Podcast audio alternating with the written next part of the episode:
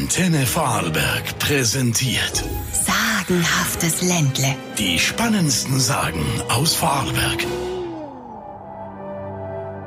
Der Reiter von Triesen. Ein armes Waisenmädchen arbeitete einst auf einer Alp im liechtensteinischen Triesen. Als es Sommer war, wollte das Mädchen Butter ins Tal bringen.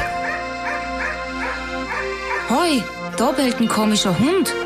Soll ich ihm nachgehen? Oh, dort unter dem Felsen liegt ein Jäger und, und blühtet.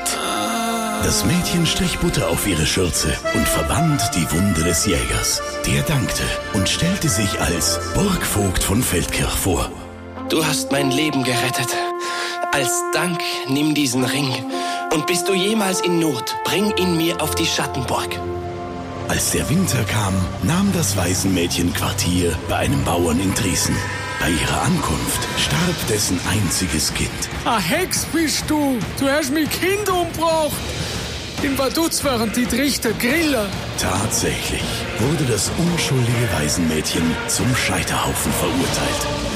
Am Abend vor seiner Hinrichtung erinnerte es sich des Ringes. Der Bauer hat ein schlechtes Gewissen. Vielleicht bringt er den Ring zum Herr der Schattenburg.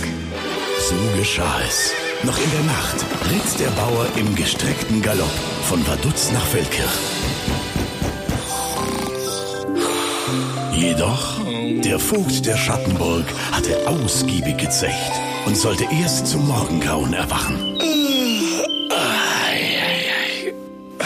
Was ist das? Der Ring.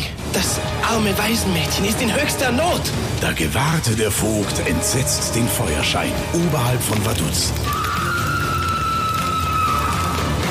Bald sollte dem Mädchen der nächtliche Reiter von Triesen in den Tod folgen. Den Hufschlag seines Pferdes hört man noch heute auf der Illbrücke. Sowie auf der Schattenburg auch das Stöhnen des Vogtes zu hören ist, der jede Nacht zum Burgtor eilt, um es zu öffnen. Allein es bleibt auf ewig ihm verschlossen.